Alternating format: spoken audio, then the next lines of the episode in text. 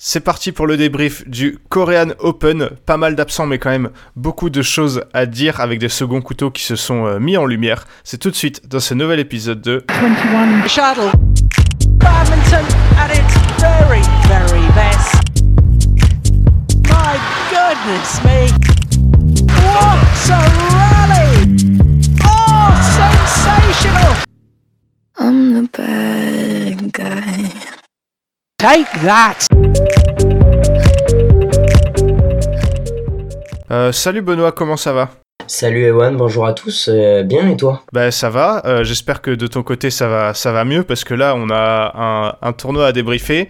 Euh, Benoît, tournoi, pas le tournoi de l'année, on va pas se mentir, mais il y a quand même des choses à dire et on va le faire tout de suite. Ouais, exactement. Des choses à dire. Pas le tournoi de l'année. Euh, bon, on a, on a un Super 500 qui était, euh, qui était un peu indigne de son niveau, mais on, on va parler de tout ça. Voilà, donc Super 500 euh, en, en Corée, il y a un Super 300 qui va, qui va enchaîner juste après. Bah, pas mal de joueurs ont fait une croix sur, euh, sur ce tournoi, hein, à commencer par euh, bah, les, les leaders français, euh, notamment Jikel Delru et les, les frères Popov, euh, que, qui sont pas venus en Corée.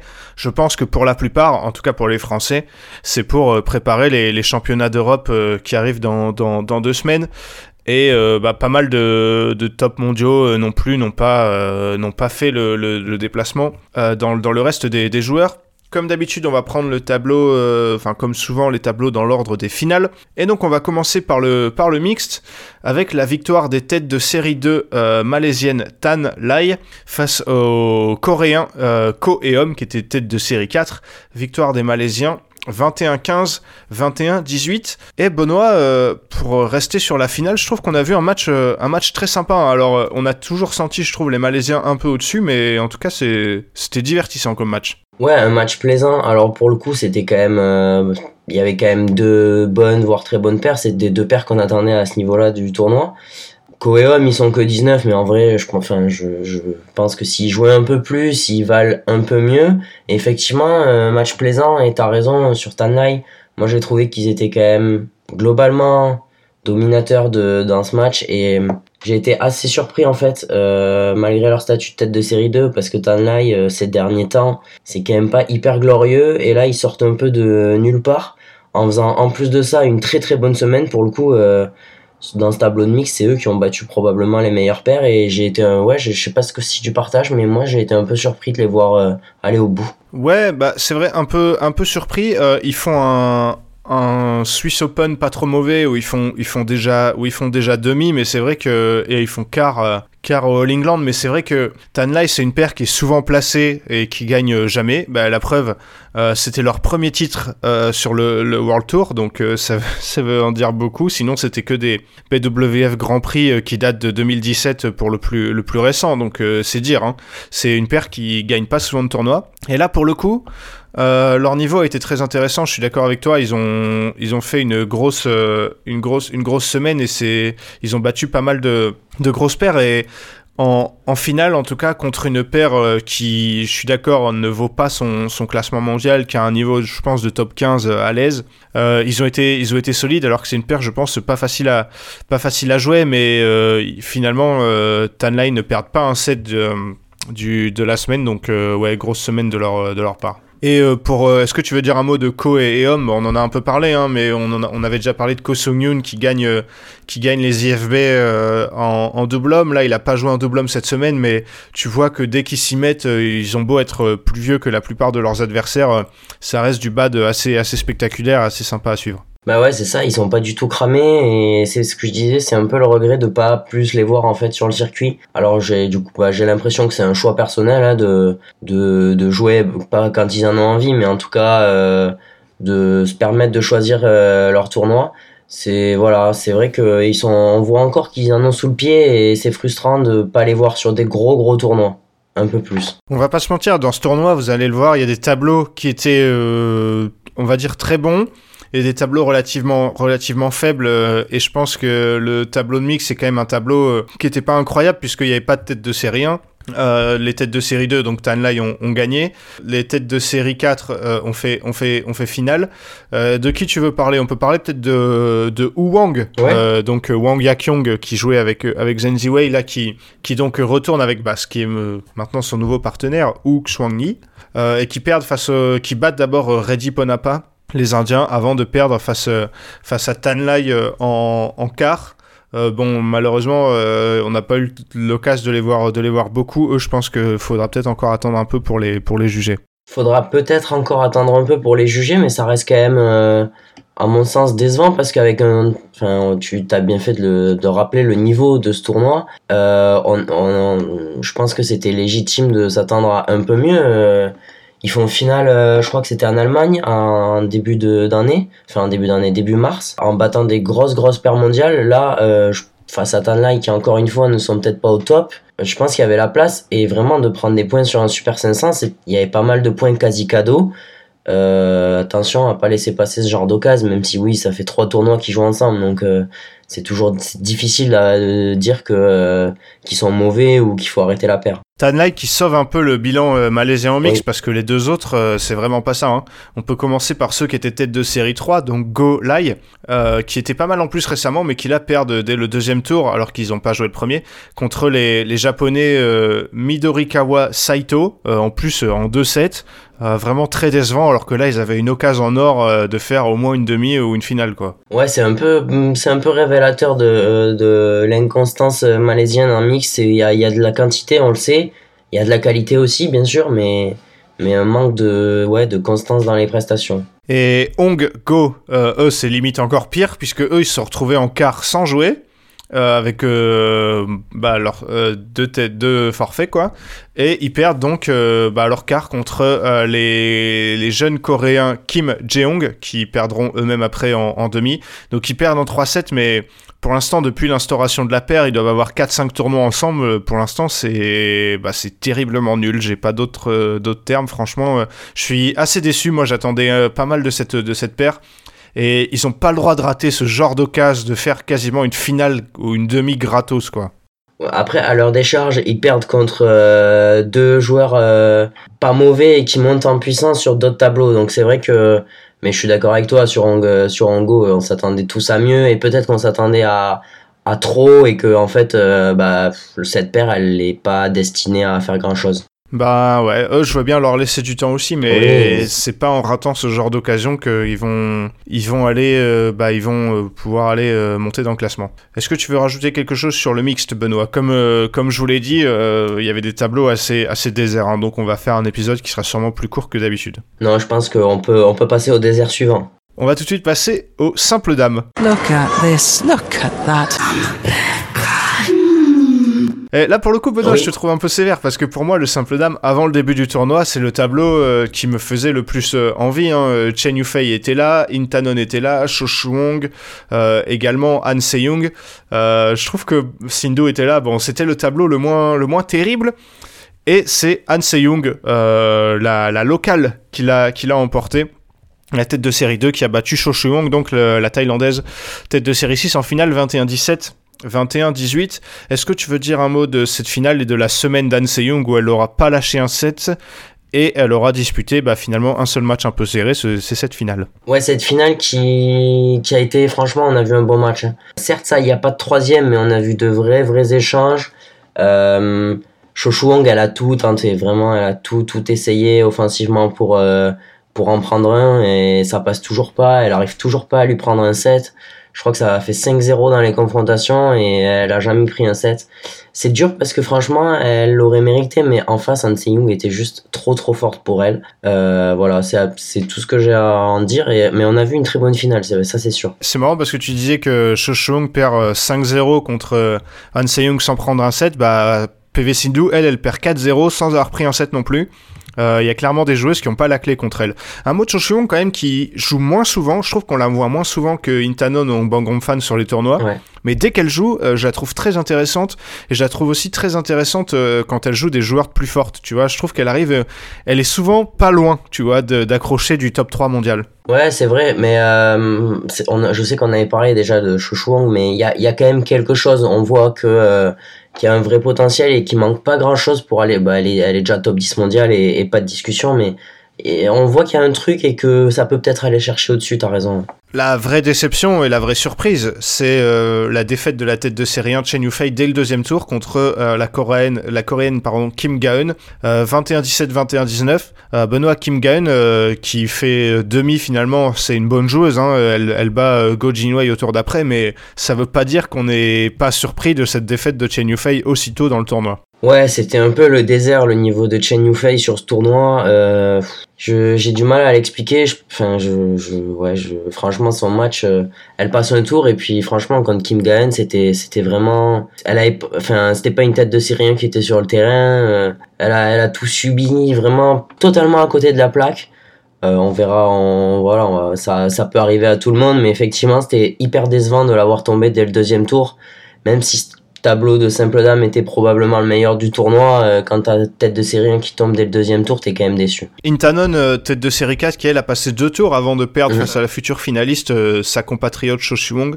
Un peu déçu, Benoît, ou euh, t'en attendais pas plus de Ratchanok Intanon Euh, je pense que j'en attendais pas plus et elle non plus. Elle disait qu'elle avait repris l'entraînement une semaine avant, donc euh, voilà, c'est déjà pas mal hein, quand tu vois le niveau de Chochuang de lui prendre un set. Mais euh, non, je pense que c'était difficile d'attendre à plus face à une joueuse qui était elle mieux préparée. Ouais, et puis j'ai l'impression que euh, elle galère quand même pas mal euh, contre des, des compatriotes euh, Intanon. Euh, donc là, ouais, je suis, je suis d'accord avec toi, vu les conditions dans lesquelles elle est arrivée, c'est pas mal. Euh, PV Sindhu, tête de série 3, qui a passé trois tours très facilement avant de subir la loi d'An Se-young. Est-ce que t'es assez, tu serais un peu sévère et déçu avec euh, PV Sindhu, ou alors tu te dis, euh, elle a juste pas le jeu pour battre An Se-young et elle risque pas d'y arriver tout de suite? Euh, je, dirais- je, je serais même plus général. C'est juste qu'aujourd'hui, Sindhu, elle a plus le niveau pour battre du top 5 mondial. Ah, je sais pas moi. Ah moi, je trouve que bah, c'est vrai que j'ai pas d'exemple récemment où elle en a battu, Ouais. mais je trouve que au moins il y a un peu plus match quand elle joue, je sais pas, des Yamaguchi ou euh, même Tai Tsuing, tu vois. Alors que contre Han Se-young, j'ai l'impression qu'elle existe pas, tu vois. Ouais, ouais, ouais, si, c'est vrai. C'est- particulièrement vrai, disons, contre Han Se-young, mais actuellement, je pense que Sindhu a eu et aura peut-être le niveau pour battre des top 5 mondiales, mais en ce moment, en tout cas, moi, je, je trouve que euh, bah, elle est top 6, top 7, mais pas, pas au-dessus, tu vois. Après, elle fait, voilà, elle fait demi, euh, c'est un très bon résultat, mais c'est juste que Sindhu, bon, voilà, c'est, ça a eu été un autre standing, donc on s'attend un peu plus. Euh, la française du tableau, la seule française, Yael Oyo, qui passe un tour contre la joueur tchèque euh, Katerina Tomalova, qui est en dehors du top 100 mondial, et qui est la française qui perd au deuxième tour contre la japonaise Saena Kawakami, 21-13, 21-6, la japonaise qui est 45e mondiale et qui avait battu euh, la tête de série 8 Michel Lee au tour d'avant. Euh, bah, j'ai envie de dire pour Yael Oyo, déjà je pense qu'elle peut être très contente d'avoir pris Tomalova au premier tour, parce que bah, mine de rien, passer un tour sur un 500, ça fait des points. Et derrière, il n'y avait pas grand chose à faire contre Kawakami, même si c'était toujours pas le pire tirage, mais bon. Pas le pire tirage, mais trop compliqué. Et franchement, oui, t'as raison, elle a fait un bon premier tour. Et c'est vrai que je pense qu'il y a beaucoup d'autres tirages où elle serait pas passée. Donc, euh, c'est des points, des points qui sont bons à prendre. Est-ce que tu veux rajouter quelque chose sur ce, tableau? On a vu, euh, je l'ai pas précisé, mais en dehors de Chen Yufei, il y avait deux autres joueuses chinoises qui ont pas non plus brillé. Hein. Mhm. On Yue qui a perdu au premier tour contre l'indienne Malvika Bansod et euh, Wang Zi qui a perdu au deuxième tour euh, contre Ongbang Ongfan. Bon, elle, c'est, elle prend une tête de série, donc c'est un peu plus euh, explicable, mais c'était pas le, le tournoi des chinoises en tout cas. Non, non, t'as, t'as, t'as raison de le dire. C'est aussi ça. En fait, c'est pas que euh, la qualité, disons, des joueurs présents, c'est que il y en a certains qui étaient présents et qui étaient pas vraiment au niveau auquel on les a, on les attendait. Donc, euh, c'est vrai que ça, ça a ajouté aux absences. Le tournoi a parfois été un peu décevant. Ouais, puis typiquement pour Chen Yufei, tu peux pas t'empêcher de te dire que sur des vraiment gros tournois, ça lui arrive pas ce genre de ce genre de défaite Ouais, ouais, au deuxième tour. Donc tu peux tu peux pas t'empêcher de te dire bon, est-ce que dans la tête elle était à 200% sur ce Super 500 en Corée, tu vois? Ouais, c'est ça. Bah, la question est légitime. Allez, on passe tout de suite au simple homme. I'm the bad guy. Take that! Et ben là, on parlait des chinoises euh, décevants. Lui n'a pas été décevant, le, le chinois Wang euh, Hongyang, qui a gagné le tournoi en battant euh, Jonathan Christie, la tête de série 3, 12-21, 21-19, 21-15. Euh, bon, on peut peut-être commencer par parler du match et après on parlera du, vainqueur. Euh, le match que Jonathan Christie semblait avoir complètement en main, hein, Benoît, il avait gagné le premier 21-12.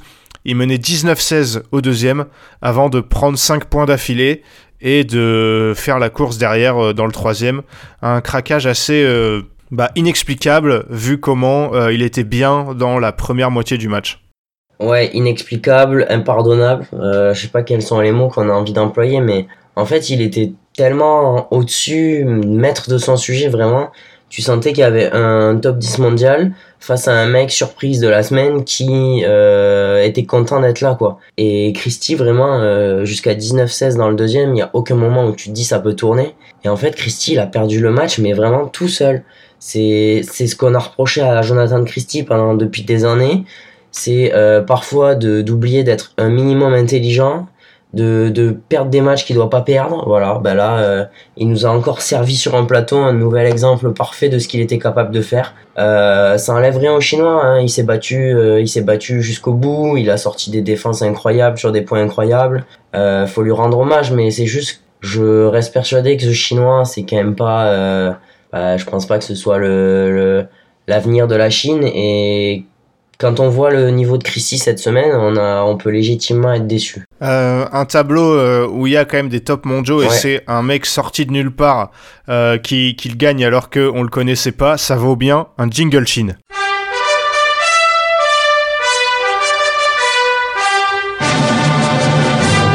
China on the verge of victory. Les Chinois avoueront plus tard, elles ont volontairement perdu. 如果二十分弃权了，就我还没输吧，反正还没到二十一。 Technically, um, I didn't lose a game.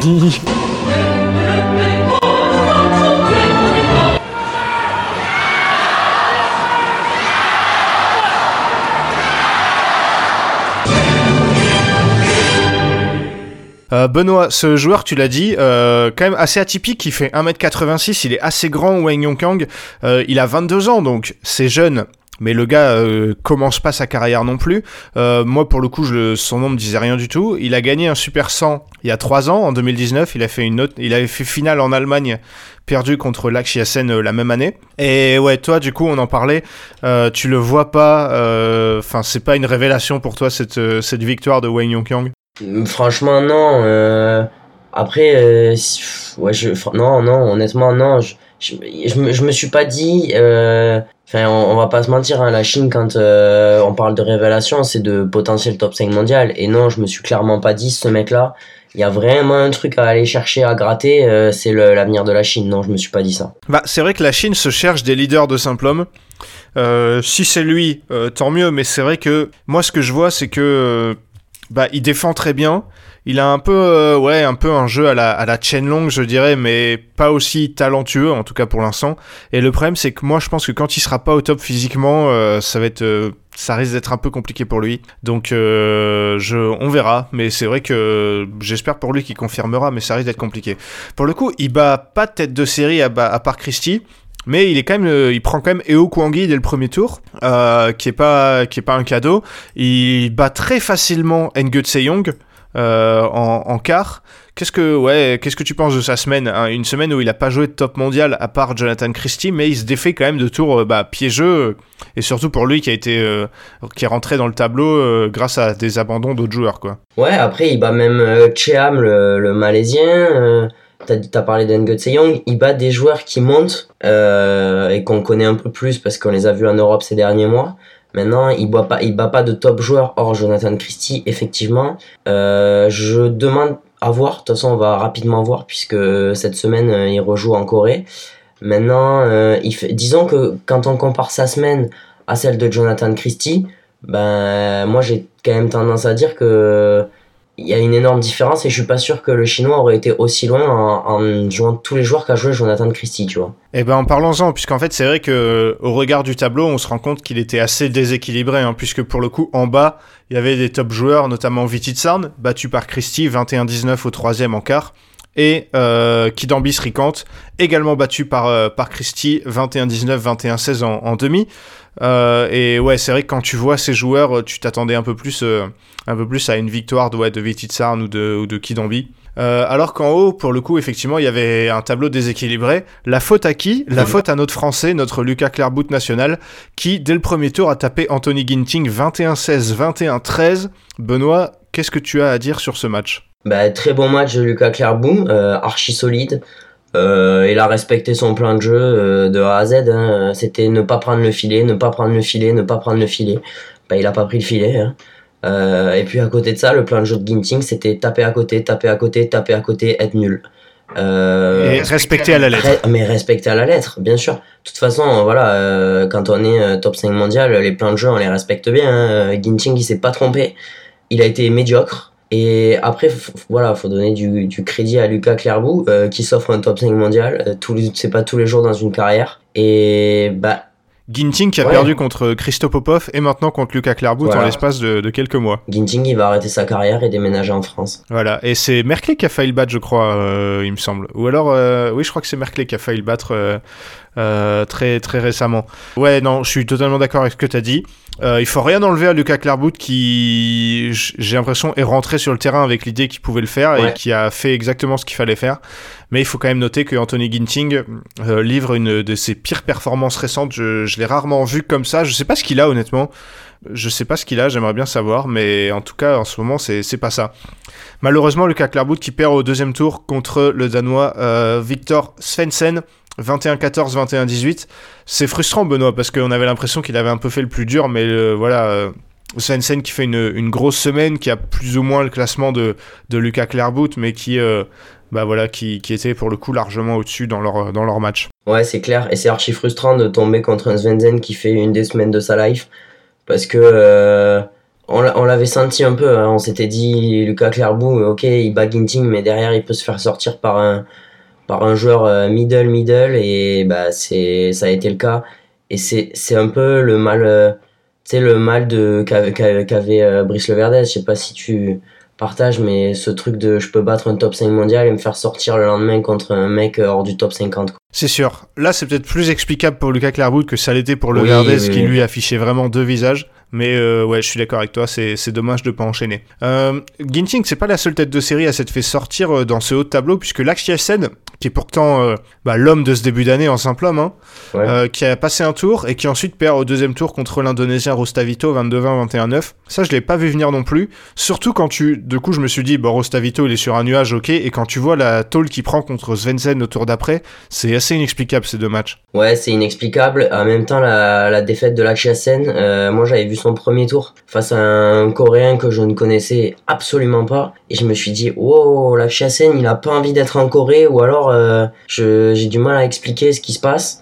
Il s'en sort euh, au forceps et je me dis, bon ben ok, en général, euh, c'est le genre de tournoi où il y a plus Ginting, donc euh, bah tu vas au Il bout. est lancé, quoi. Ouais, ouais, c'est ça. Et en fait, en fait, pas du tout, quoi. Donc très très décevant aussi Lakshasen. Et euh, je pense qu'on a fait le tour de ce tableau. Ouais. Je voulais quand même finir avec, avec euh, Son Wano, le coréen, ancien euh, numéro 1 mondial, qui est maintenant plus dans l'équipe euh, nationale coréenne et qui, je pense, va juste jouer ce tournoi et le prochain parce que c'est dans son pays, quoi. On avait quand même un peu hâte de le voir. Il a passé deux tours.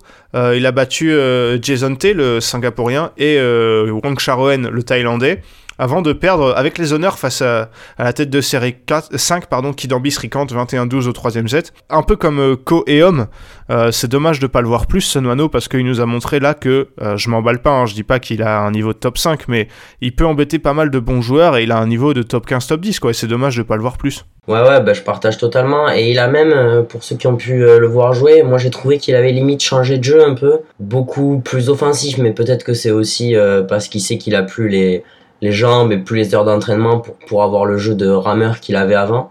Mais ouais, ça fait, en tout cas, moi ça m'a fait très très plaisir de revoir Son Wano et bon, je m'attends pas à le voir beaucoup plus sur le circuit, mais effectivement, il a, il a montré qu'en jouant peu, euh, il avait quand même un niveau de top 20, top 15 mondial tous les jours. Ouais, ça a jamais été le joueur le plus spectaculaire du circuit, mais c'est vrai Ouais. que ça fait plaisir de le voir. Il s'était gravement blessé avant les, les jeux euh, de vers 2000 euh, vers 2020, je crois.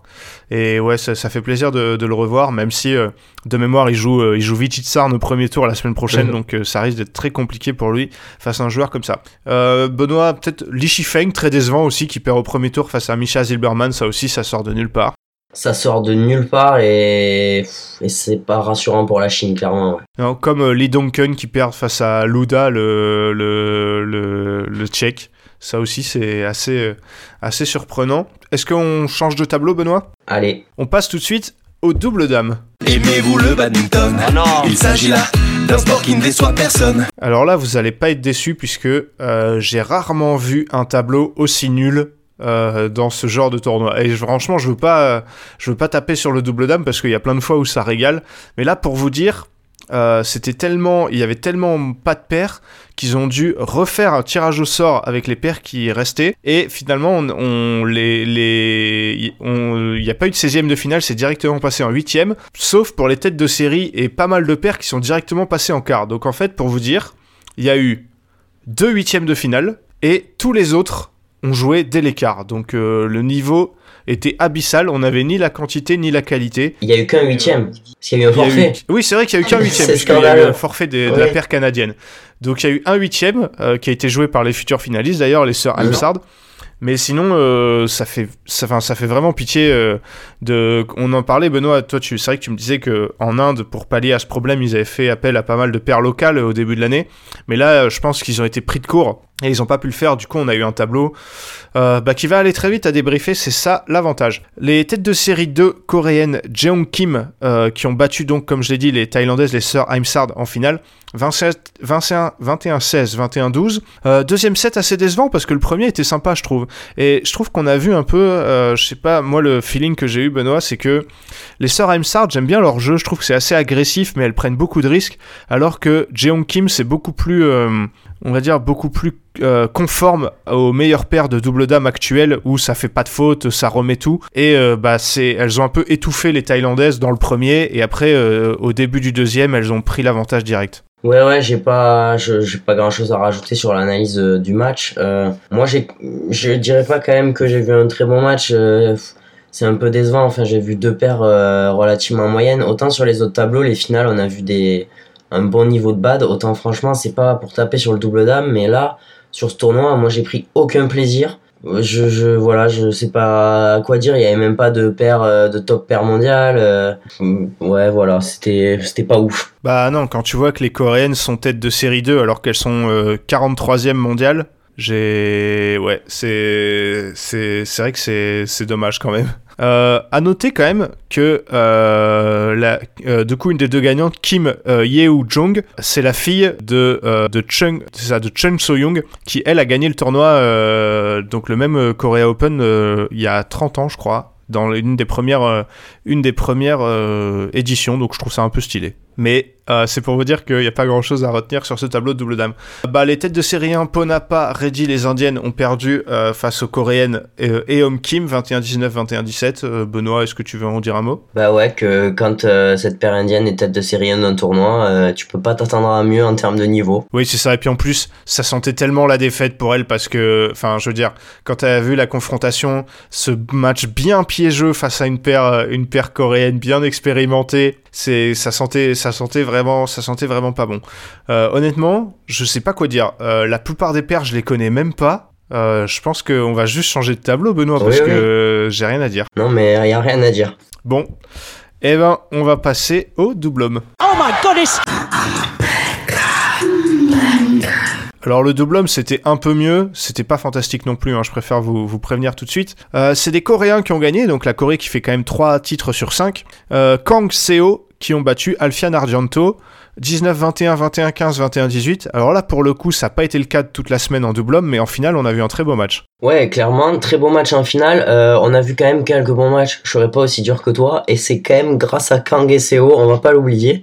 C'est leur deuxième tournoi ensemble. hein. Ça fait peu. Troisième, ouais. Troisième, Troisième, ils avaient ouais. joué les, les deux en Indonésie Voilà. euh, en fin d'année dernière. Troisième tournoi. Euh, écoute, je pense qu'on peut dire que ça commence à bien fonctionner. Euh, non mais leur semaine, euh, c'est quand même euh, très très solide et, on, va, on va commencer par la finale. Pardon, je m'emballe, mais ils ont fait ils ont fait une très bonne finale. Déjà, voilà, je sais pas ce que t'en penses, mais ils font une très bonne finale face à une bonne paire du top 10 mondial. Ouais, clairement, moi je me suis, je me suis dit que, enfin, je voyais pas trop comment ils pouvaient le gagner. Et franchement, ouais, euh, ce qu'ils font au deuxième et troisième set, ils perdent le premier, c'est ultra solide. Et pareil Mhm. contre. euh, Mais en vrai, ils font vraiment une semaine assez ouf parce qu'ils font un peu la même contre Ranky Reddichetti en quart et en demi contre Hassan Setiawan. Franchement, euh, eux, pour le coup, ils ont pas compté sur un bon tirage. hein. Non, non, c'est clair. Et puis euh, voilà, euh, tu, tu l'as dit, quatre, troisième tournoi ensemble.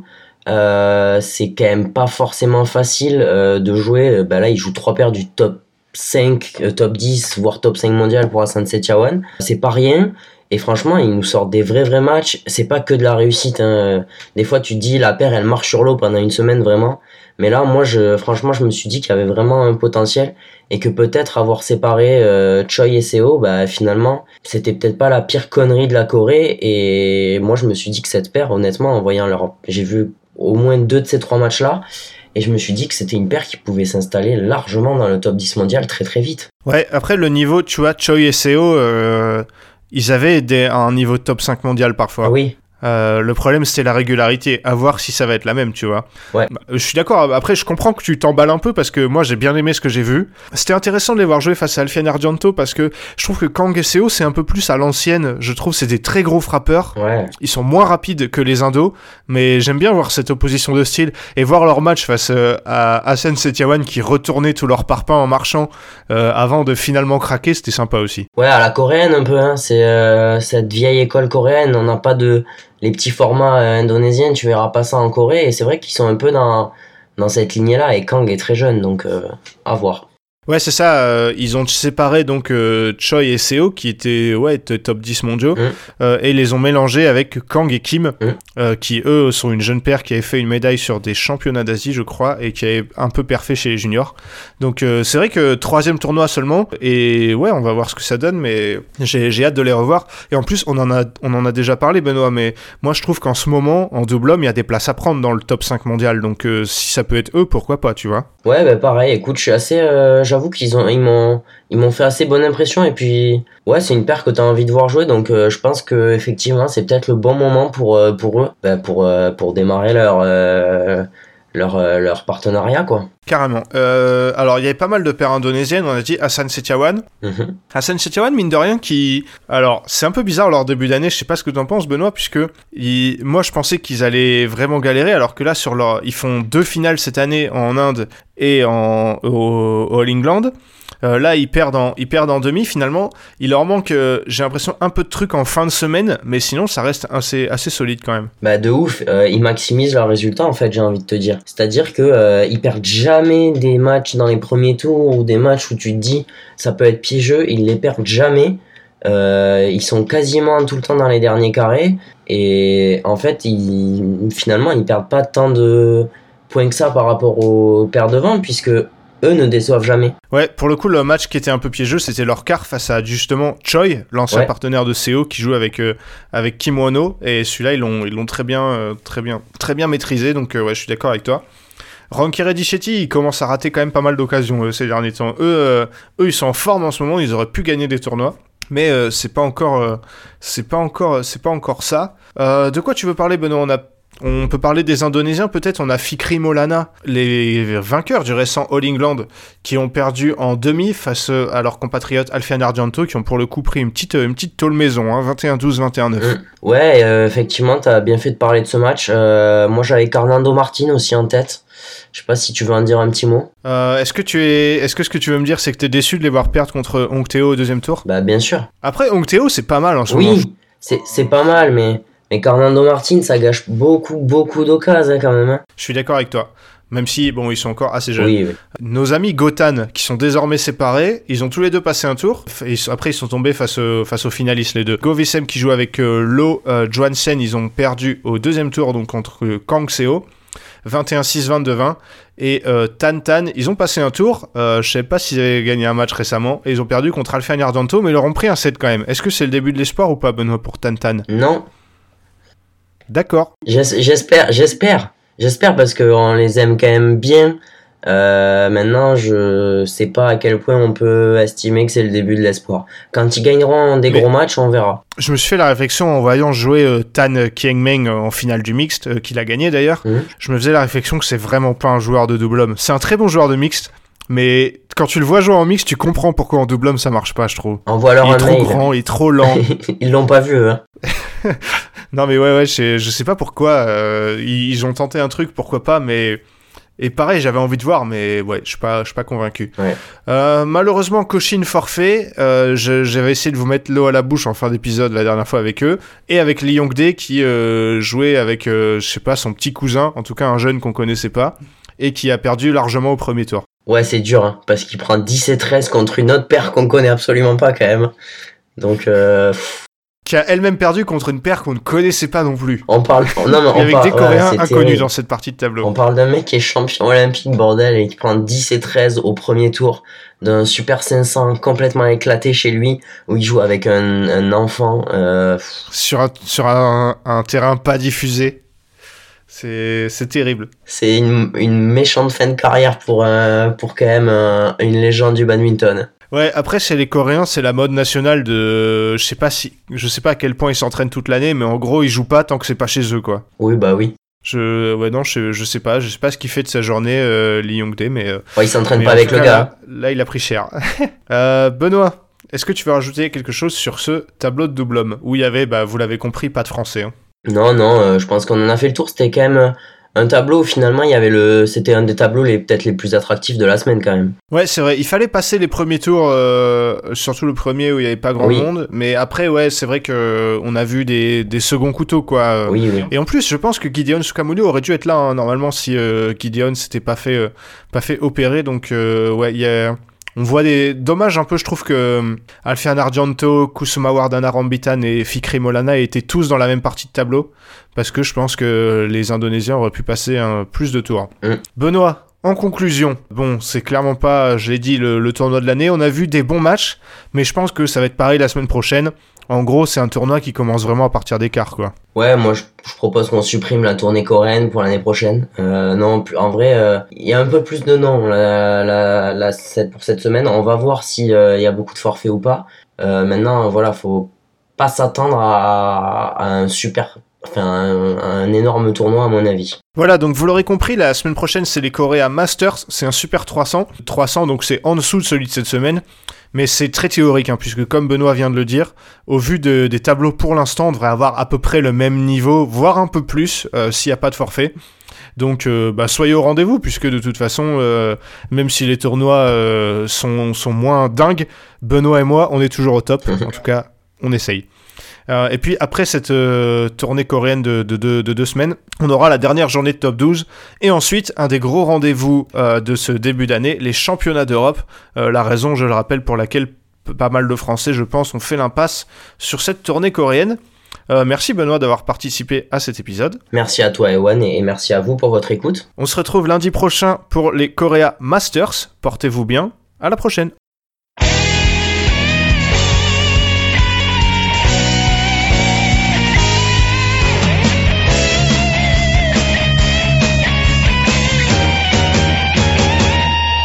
绽放我们激情的节奏，把那束缚抛开的时候，共同感受这片天空带给我们的自由。挥动你我坚强的双手，努力奔向成功的尽头。我们的梦握在手中，绝不等候。在经历着平凡的？